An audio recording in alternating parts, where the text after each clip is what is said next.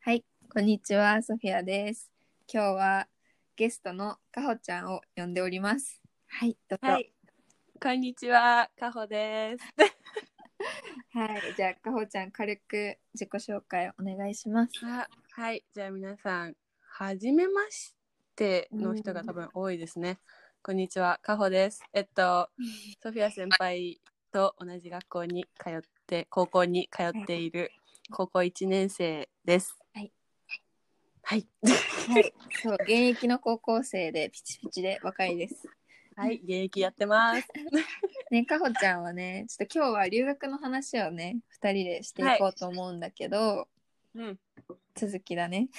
そうですね。私の方で先に、うんうん、どっあ、の、レコーディングをさせてもらったんで、うんうんうん。よければ。 そうお互い留学の形は違うけど高校と大学留学でね、話していきましょそうですね。うはい、そう私はまだにあのカナダにいるんでそうそうそうそうコロナでね私は日本に帰ってきちゃったんだけど、そう私は残ることにして、うん今あと2ヶ月ぐらいかなあと2今ヶ月なんだはい6月の下旬ぐらいに帰る予定ではいますそっかそっか一応帰れるといいよね、そうなんですよねやっぱ、うんうんみんなあの 帰っちゃったんで、うん残ってる意味があるのかって感じなんですけど、そうね、まあそう思っちゃうねゆるく楽しくではいやらせてもらってますねのんびりのんびりうんうんうんうんうんうん、はい そうねうん、うーんとなんだろ なんだろ う。でも、ちょもう一回、留学に、あの、軽くね、その、今の留学3回ぐらいしてるんだっけう三そう回ですねはい3回目ですこれが そうすごいよね。留学ベテラン誌なんだけど。ベテランじゃんうん。その3回目の今の高校留学は、なんで行こうと思ったの高校留学はやっぱ、まあ、その前の2回もすごい楽しくて、うん、でもっと長い留学をしたいなって自分の中で思っうんて、うんでやっぱまあ学校のスタイル的にもね留学そうだがよね。結構、なんだろうありがたいことに当たり前の環境だったんで、うん、あじゃあ自分もしてみようかなと思っても留学することにしました。うんうん、本当に三田国際っていうところに私たちは通ってたけどさ、うんうんすごい留学の制度っていうかモチーベーション上げてくれる学校だったよね。そうでしかもなんだろう海外っていうのをすごい身近に感じさせてくれる学校なんで。うんうんうんうん、それがなおさらなんか自分がもっと行きたい行きたいってそうだねいうのがありがたいなんか最初はやっぱ高校私の代はちょっと不満とかも結構あったけどそううんうんうんやっぱこの留学の短期があったじゃんうんありますね誰でも行ける感じだったからやっぱりうんそれでこう世界にみんなこう行ける機会を与えてくれたし、すごい分かりやすく近いですよねそうそうそうで視野がやっぱ広がったと思うんそのだよね、うんみん他のな人他の学校よりかはそうそうそうだからやっぱ三田国際の人たちってどっかしらで大学日本でもこう1年間とかちょっとでも海外に行けたらなって言ってる人が多いから、うんううんんとかいいなって思やっぱり旅行でも何でもやっぱ海外にちょっと目を向けてる人がう、うんうんうん、多いですよねもう多分初めはそう思ってなない子でもやっぱあそのうだ学ね校に入るとやっぱ考え方が変わるのかなっていうのはある意味洗脳だねうんすごいわ 怖いくらいの すごいなうんうん元から英語は結構喋れてたんですかいやそれ全と然も喋れてないやっぱ中高で勉強しやっぱそうですよねやっぱそうだあね。なんかもう見た国際レベルかうなっんてがか、もうなんかなんとなくのやつ、あの学校の勉強法でそうそうそうそう。ぐぐらいしかできてなかったけど、うん。で、ポンそと、うん、うん、そこから大学に留学踏み出すきっかけは何だったんですか、かけ、なんかきっさか、けとか考え、うんあの、これなんか本当に私すごいね、ダメ人間なの。いやないんかやいや急に何って感じなんだけどさ、うんあの、本当にすごいね、ダラダラしてめんどくさがり屋なんだけど、うんでこれちょっと失礼だけど先輩とかで自分より上の代の人がうん大学に行っててこうストーリーでさ授業中のこうなんか、うんあーなんだあゲームしてるとか授業中のにゲームしてるよみたいな感じのストーリーを結構見るようになってうんこれ嫌だなって思ってうんこれで私も日本の大学に行って流されるのかなとかうんあとはもともとやっぱ海外に興味があったのとうんなんかやりたいことがすっごいこう定まってるわけではなかったからなるほどなるほど選択肢広げるために、う、うんんアメリカ行こうって思ったかな、うんなんか3回ともさ留学してるわけじゃんはいなんか最初の時と変わったその今の留学の感じあというもかう緊張感とか全然違いますねなんあかそうなんだ1回目は1週間で、うしかうんうもんフロリダのディズニーに、なんだろう、うん半分遊びで行ったんですよ、うんううなんか午前中勉ディズニーで勉強できるプログラムで午前中勉強して午後遊びみたいのを1週間やっただけだっだったんですよ、でもうグループは日本人だけみたいなあそうでなんだ先生が外人みたいな感じでうんうんその時は、まあ、留学って呼んでるんですけどどちらかといえばなんか海外に触れたっていう感じで、うんで2回目からがやっぱ意識が違って、まあ、さっきのポッドキャスト私の方でも話したみたいにやっぱうん日本人とは喋らないぞとかもう英語をもっともっと頑張りたいとかうんうんいう意識がやっぱあって自分の中でやっぱ2回目の1ヶ月の留学がすごいやっぱ時期的にもなのかななんかベースが英語のベースが全然なかったのもああってーめちゃくちゃ伸びたなって感じがしてそっか今3回目もう一回うん頑張ってみようかなと思ってって感じですね。そうなんだうん、あとは日本語は意識してますかあの喋んないようにそうとかはうーん大学では。なんか最初はすごい意気こん意気込んでたんだけど、うん、あやっぱりるあるですね。ね、そう先輩にもいたし三田国際の人が、ななんか、ね不安になるじゃん履修登録これで大丈夫とかうん、それで先輩に助けてもらったりとかしてたら日本人の友達も増えちゃうじゃんうんだ、から最初の1セメスタうん、ー1セメスターはすごいね日本人が多かったなええ、なんか台湾人と日本人とすごい仲良かったんだけどうん、でも今セメスターからちょっと変わって結構いろんな国の人たちとおしゃべりできるようになってるええか、ら、それは自分かそっらちの話声にかけに行ったんですか。うんとねいやでもね日本人その仲良くしてるグループに日本人も何人かいるんだけどうん、あのみんな英語しゃべるの躊躇しない人たちだからああ、それ。そうそうそうやっぱ外国人がそのグループに何人かいたらさ日本語でしゃべるわけにはいかないじゃん、うん、そそれうはもそうそうだからいいかなって思ううん、なるほど。そうやっぱりどこにでも日本人はいますよね。いるね多いねうん本当にうん、私もお昼食べてるのが外人一1人と日本人2人の時もあったんですよとか、うんうん外人2で日本人2みたいな、うんうんうんで時にやっぱ日本語をしゃべるってなっちゃうとね相手にも失礼だなみ失た礼いだななってなるよね、うんめちゃくちゃ思います、うん、へえい今やふとさ日本語をしゃべるの話でうんこう日本語わからないだろうと思ってちょっとこうなんかポロって言ったことが相手に分かっちゃったみたいなことがあったのねあだからそれであなんかちょっとそういうのも気をつけないといけないなってふと思っーたんだけど、へーなんか失敗談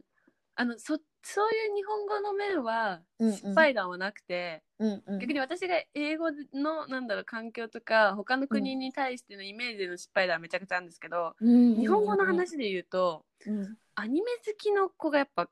あ多くてうんうんやっぱりやっぱまだ日本人だからアニメ見るでしょ日本人だから 寿司めっちゃ食べるんでしょみたいな偏見があって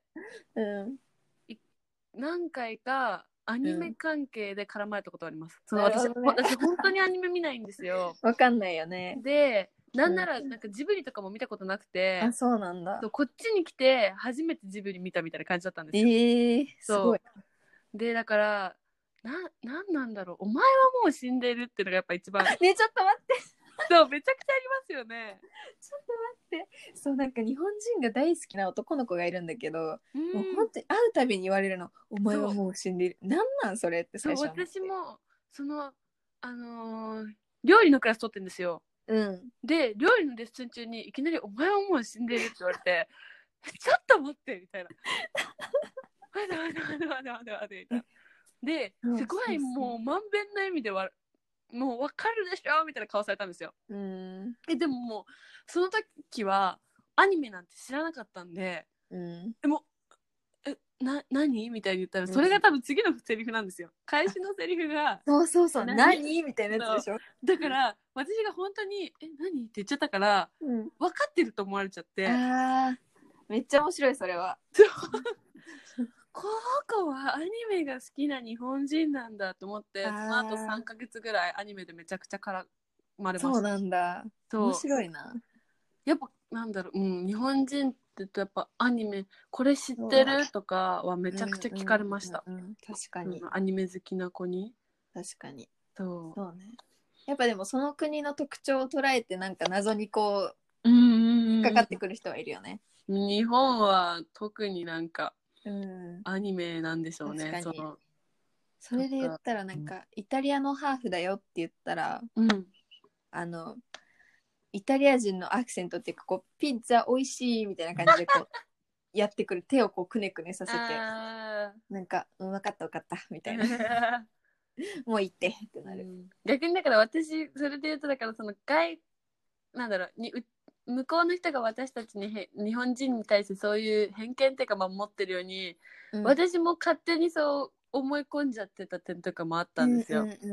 うんうんだからそれでの失敗談みたいなのめちゃくちゃありますあー勘違いっていうかこう、うんそういう風なものだと思ってたものそうそうそう違った